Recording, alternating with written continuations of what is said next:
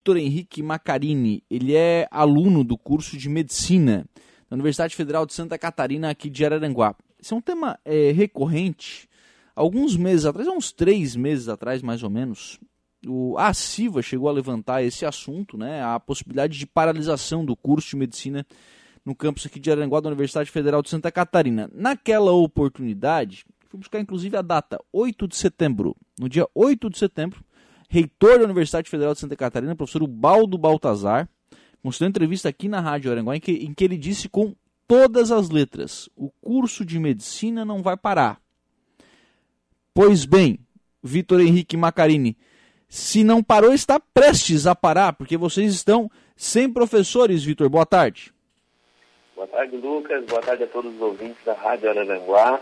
Na verdade, já parou, né? O, o nosso semestre letivo, ele era para ter iniciado na semana passada, na quarta-feira da semana passada, logo após o feriado. Não iniciou exatamente por esse problema que é a falta de professores para ministrar as aulas. Uhum. O, como é que isso, como é que chegou, isso chegou nessa situação? Porque isso foi alertado para todo mundo, né? Todas as, as lideranças sabiam disso. Como é que deixaram isso chegar nessa situação, Vitor?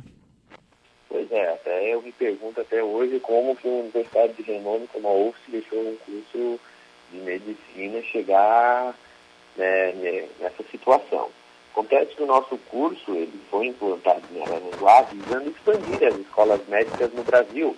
E essa expansão visava principalmente levar escolas médicas para locais que necessitavam de médicos. Né? Por exemplo, é, locais que tinham uma baixa relação médico-paciente, uma, uma, baixa densidade de médicos né, para o número de pacientes, baixos IDHs, baixos níveis é, de saúde, enfim. E Araranguá é considerado uma cidade do interior que necessitava desse programa de saúde. Então, a nossa escola de medicina, que é da Universidade de Santa Catarina, foi implantada aqui no campo de Araranguá com a intenção né, de consolidar o quadro de professores, que consta de aproximadamente, aproximadamente não, de 90 profissionais, né, de 90 profissionais, entre professores e técnicos, até mais ou menos o ano de 2024, que é quando a minha turma, ela se forma, né, e, que, porque a, o, a nossa, a primeira turma iniciou em 2018, e os professores iam sendo contratados gradativamente conforme novas turmas iam entrando, né, mas isso não aconteceu. Atualmente nós estamos com um número de aproximadamente 30 dos 90 profissionais que nós precisaríamos ter e, e, essa situação, inclusive, ela já foi alertada há muito tempo, né? Você perguntou, não é de uma hora para outra que isso aconteceu, né? Sim. Foi alertada há muito tempo a universidade, a, a sede, né, a administração da UFSC, desde o início do ano de 2020, alertado que existia essa possibilidade de paralisação, e inclusive esse ano, né, na metade desse ano, nós viemos os alunos, né, e o centro acadêmico do qual faço parte, veio à mídia para falar sobre a situação com a população, né, e tentar sensibilizar a reitoria a respeito disso. Acontece que lá nós estávamos alertando, né, aproximadamente no meio desse ano, ali, como você falou, agosto, setembro, alertando da possibilidade da paralisação no sétimo semestre por conta da falta de professores. Uhum. E foi o que realmente aconteceu. O nosso semestre deveria ter iniciado na semana passada, e não iniciou por conta da falta de profissionais para nos dar aula. Sim. É, você está nessa, nessa fase mais adiantada do curso, né? Nessa, na, na primeira turma que, que ingressou no, no curso. Ô, ô Vitor, como é que está a tua grade nesse semestre? Você tem alguma disciplina para ser feita nesse semestre? Tecnicamente, nesse semestre, deveríamos ter 41 horas aulas semanais, né? Que são, são 40 horas relativas aos módulos é, que nós já temos desde o início do curso, mais uma hora aula do módulo de TCC, né, o trabalho de conclusão do curso. A única aula, entre aspas, né, entre muitas aspas, porque não é uma aula, é hum. apenas uma disciplina, é a disciplina de TCC, né, que ela apenas está ali uma hora aula semanal para conseguir dar uma nota no sistema, né, mas todas as outras 40 horas aulas que a gente deveria ter não estão tendo. E é, é bom ressaltar aqui, no sétimo semestre de medicina, os alunos eles já estariam incluídos no campo de prática da medicina. Né? Então, por exemplo, a população de Araranguá sabe bem que o hospital regional é, é um campo de prática, a policlínica, é, que fica em frente ao hospital regional, é outro campo de prática, a UPA é um campo de prática, os postos de saúde, a Secretaria de Saúde, enfim, todo o Sistema Único de Saúde de Araranguá estaria recebendo, neste momento, alunos da Universidade Federal de Santa Catarina, futuros médicos, né, que estariam ali, obviamente, para aprender, mas que, de alguma maneira ou outra, podem ajudar a população, desafogando o sistema, né, trabalhando com a enfermagem, trabalhando com os próprios médicos, ou seja, a população de Araranguá iria receber benefícios desses alunos, não daqui 3, 4, 5 anos, quando os médicos já estariam formados, iria receber benefícios hoje, porque hoje a população iria para esses locais, iria encontrar acadêmicos trabalhando ali, fazendo os estágios, né, é uma coisa que beneficiaria a população diretamente. Sim. É, nessa, nessa entrevista do dia 8 de, de setembro, a partir dali, a, a, universidade apontou a contratação de profissionais, né, de professores, através de processo seletivo, e, e chegou, inclusive, a, a lançar um, um edital. É, esse edital ele não atendeu à expectativa. E, aliás, hoje eu recebi a informação de que é, o valor que foi, foi apresentado ali para contratar professores, ele era irrisório para esse tipo de profissional, né, Vitor? Pois é, a partir desse, de, de, quando nós começamos a fazer um pouco de barulho na mídia, é, eles apresentaram algumas soluções, né? Mas eles lançaram alguns editais, né? Desde então, nós tivemos várias reuniões internas com a reitoria, com a administração central da UFS, perguntando qual o problema, né? É, e eles sempre nos apontaram que o problema era de comunicação com o Ministério da Educação, né, o governo federal lá em Brasília, e nos disseram que o, o ministro da Educação próprio em si, e seus secretários, chefe de gabinete, enfim, não atendiam às demandas da, da reitoria. É né? um problema que, segundo eles, está é, atingindo todos os reitores do país. Né? Essa falta de comunicação, corte de gastos, que talvez possa estar acontecendo de alguma maneira. Né? Mas a questão é que a partir do momento em que nós conseguimos fazer alguma, algum barulho com mídia ou até com o Ministério Público Federal, eles lançaram dois editais de concursos, né? Um edital para professor efetivo, que é um edital que vai surtir efeito apenas no ano que vem, porque esse é um edital que demora para, para, ser, para ser concluído, né? Ele é muito moroso, a contratação de um servidor público demora aproximadamente quatro meses, né?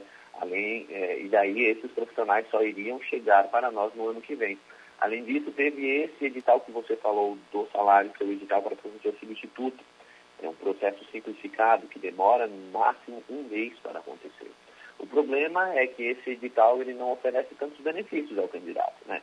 A questão do salário é que nós estamos precisando no momento de professores médicos, né? especificamente médicos. Né? Nós já temos é, completo o quadro de profissionais de, de outras áreas da saúde. No momento, nós precisamos de professores médicos. E o salário foi de dois mil e poucos reais para trabalhar 20 horas semanais, um, professor, um médico né, especialista. Então, realmente eu entendo a, a situação daqueles médicos que não quiseram pegar o, o, o edital, né, mesmo que sensibilizados dentro de toda a campanha de divulgação que os alunos fizeram. Então, esse edital, obviamente, não surtiu muito efeito, né? nós tivemos apenas um professor contratado nesse edital de substituto, né, a reitoria reabriu o edital para ver se outras pessoas se inscrevem. Ah, inclusive, eu acho que nós temos alguns inscritos no edital que está aberto no momento, para ver se vai surtir efeito para daqui uma ou duas semanas. Uhum. E aí, e, e enquanto isso, vocês seguem sem aula? É, o nosso curso deveria ter iniciado a aula semana passada, né? Em, ontem nós tivemos uma reunião com a, com a reitoria aqui no campus em Aranguá, uma, uma reunião presencial, né? E o reitor que, que nos atendeu, que veio até aqui, ele veio para falar das medidas que a universidade está tomando desde então, né? Para falar desse problema de comunicação que existe com o Ministério da Educação, é, dessa falta de atendimento que o ministro dá com, com, com os reitores, e para mostrar o que a reitoria tem feito até então. Né? Ele veio com, pedindo um voto de confiança que nós demos para eles, né? porque ele apresentou algumas possíveis soluções que, que vão possivelmente fazer com que nós tenhamos aulas daqui uma ou duas semanas, o que não era o ideal. O ideal é nós não ter nem paralisado as aulas, né? Uhum. Mas, nesse momento, nós estamos ali do centro acadêmico e tal, os alunos, inclusive, foram nessa reunião, porque os alunos estão muito angustiados com essa situação, né? Imagina, muitos deles passaram a vida no cursinho, né? cinco anos fazendo cursinho para conseguir entrar num curso de medicina é, gratuito de excelência, como é o curso da UFSC, né? como a universidade vem sempre fazendo cursos de excelência. É, então, a reitoria nessa reunião nos prometeu é, alguns, alguma solução para a próxima, para a próxima ou na outra semana.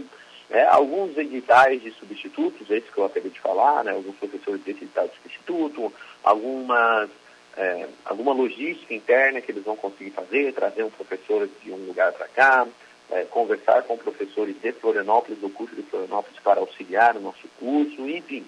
Este foi o teor da nossa reunião que nós tivemos ontem com a Pró-Reitoria. Os resultados dessa reunião nós só, podemos, só poderemos dizer, né, eu só vou poder dizer para ti é, se, o, se a reunião foi efetiva, se daqui uma ou duas semanas nós realmente estiver tendo aula. Sim. É, senão não. Aí não, não surtiu efeito, né? Se, se as aulas não forem retomadas, significa que não surtiu efeito, né? É, por enquanto, né, não, por enquanto ainda não surtiu efeito. Vamos ver o que, que vai acontecer na, na próxima semana ou na outra. Né? E, ô Lucas, a, a questão é que nós precisamos que essa solução venha rápido para que nós não tenhamos um prejuízo na data da nossa formatura, que está previsto para o ano de 2024. Né? O curso de medicina demora seis anos, né? são 12 fases para ser cumprido, e a nossa formatura estava prevista para o ano de 2024. Com a pandemia e mais essa questão, né? nós estamos tentando correr contra o relógio, a coordenação do nosso curso está fazendo tudo o possível, inclusive eu gostaria de ressaltar que os nossos professores que estão trabalhando dentro da UFSC, ali, professores que trabalham diretamente no nosso curso, estão muito empenhados em nos ajudar nessa questão. Inclusive, há um mês atrás, nós tivemos reposição de algumas aulas que estavam atrasadas, né? Durante as férias dos professores, durante as férias dos alunos também, mas durante as férias dos professores, muitos deles se dispuseram a abrir mão das férias para vir dar aula para nós. Só que atualmente nós estamos com essa falta de número, né? essa falta hum. matemática, que, que, é um déficit de horas que nós temos é, para, para, para ofertar e, horas que nós necessitaríamos ter no sétimo semestre para levar adiante o curso de medicina. Ô Vitor, é, você é natural de onde? Eu sou natural de Criciúma. De Criciúma, bom. É, menos mal que é pertinho, né? É pertinho, nós temos vários, eu tenho vários colegas que são de longe. Tem, por exemplo, um amigo meu que é de São Paulo, tem colegas que eles são lá do norte do país. E outra questão é o prejuízo econômico que isso pode que está causando para os alunos. Né? Imagina, quem mora em São Paulo ou, ou, no oeste do estado não pode ficar vindo todo dia para cá, tem que ter um apartamento. É isso, vai gastar um muito dinheiro ali pagando apartamento sem, sem vir morar, né? sem, sem utilizar realmente o apartamento. É. é, e aí esses alunos estão em que condições hoje? A universidade tem oferecido alguma, algum auxílio para esses alunos? Bom, infelizmente aqui em Aranaguá nós carecemos bastante de auxílio né, com, com relação à moradia estudantil. É, os alunos que realmente necessitam desse auxílio, né, são alguns, né, tem, tem alguns que realmente necessitam e também não conseguem. Mas alguns alunos que necessitam conseguem algum tipo de bolsa alimentação, bolsa moradia, é, mas mesmo aqueles alunos que conseguem pagar, que conseguem ter um apartamento, conseguem pagar o aluguel de mil reais, mil e quinhentos reais, dois mil, dependendo do apartamento, obviamente, por mês, mesmo esses alunos não deveriam estar pagando aluguel de forma que não estão ali estudando, né? Sim. É, porque na verdade, se eles estão é, com esse custo, é, é, né, eles deveriam estar estudando em aula, né? Esse período a mais não, não estaria na, na, nas contas das famílias que estão fazendo esse investimento dos alunos, né? Com certeza, muitos alunos, muitos colegas meus, na verdade, eles precisam, é, inclusive, se formar, estão contando os dias já para se formar, para começar a trabalhar, para ganhar dinheiro pagar conta, arrumar casa, ajudar pai, mãe, enfim, a situação é complexa, né? Nem todas as pessoas que estão ali são pessoas que conseguem viver uma vida tranquila é, sem precisar contar o dinheiro. Né? Não é porque é um curso de medicina, lembrando que é um curso de medicina público, né? Muitas pessoas que estão ali é, trabalham muito para conseguir se manter no curso. Então, nós do Centro Acadêmico estamos lutando bastante para isso desde o início desse ano né, conversando com a reitoria, conversando com políticos, conversando com a própria ACIVA, é, para ver se nós conseguimos reverter essa situação o mais rápido possível, para normalizar o calendário e melhorar, né, colocar os alunos na prática com a população no, no SUS de Araranguá né, e manter a nossa base de formatura. Claro. É, sempre se chegou a cobrar, sempre se cobrou, né, que o curso de medicina em Araranguá, ele por si só é, implementado na, na cidade, é, teria que ter muita fiscalização com relação à qualidade do curso, mas hoje estamos falando sobre a sobrevivência do curso, né? Exatamente, não é nem a qualidade, né? Inclusive na reunião de ontem nós estávamos falando sobre isso, né? É, algum aluno levantou a questão, oh, nós não estamos pedindo nada demais, né? não, não estamos olhando na qualidade, nós, nós estamos olhando na sobrevivência, não é o mínimo, né? Professor é o mínimo, é igual, por exemplo, é, ter um, uma sala para conseguir ter aula, é o mínimo, né? Não, não uhum. estamos procurando cadeiras melhores ou peças melhores ou roupas melhores. É o professor, é o mínimo ter aula. Né? Obrigado, viu, Vitor, pela participação aqui no programa, pelas, pelas informações. A gente segue acompanhando esse, esse caso. Um abraço, boa tarde. Obrigado, Lucas. Boa tarde a todos os ouvintes. Até mais.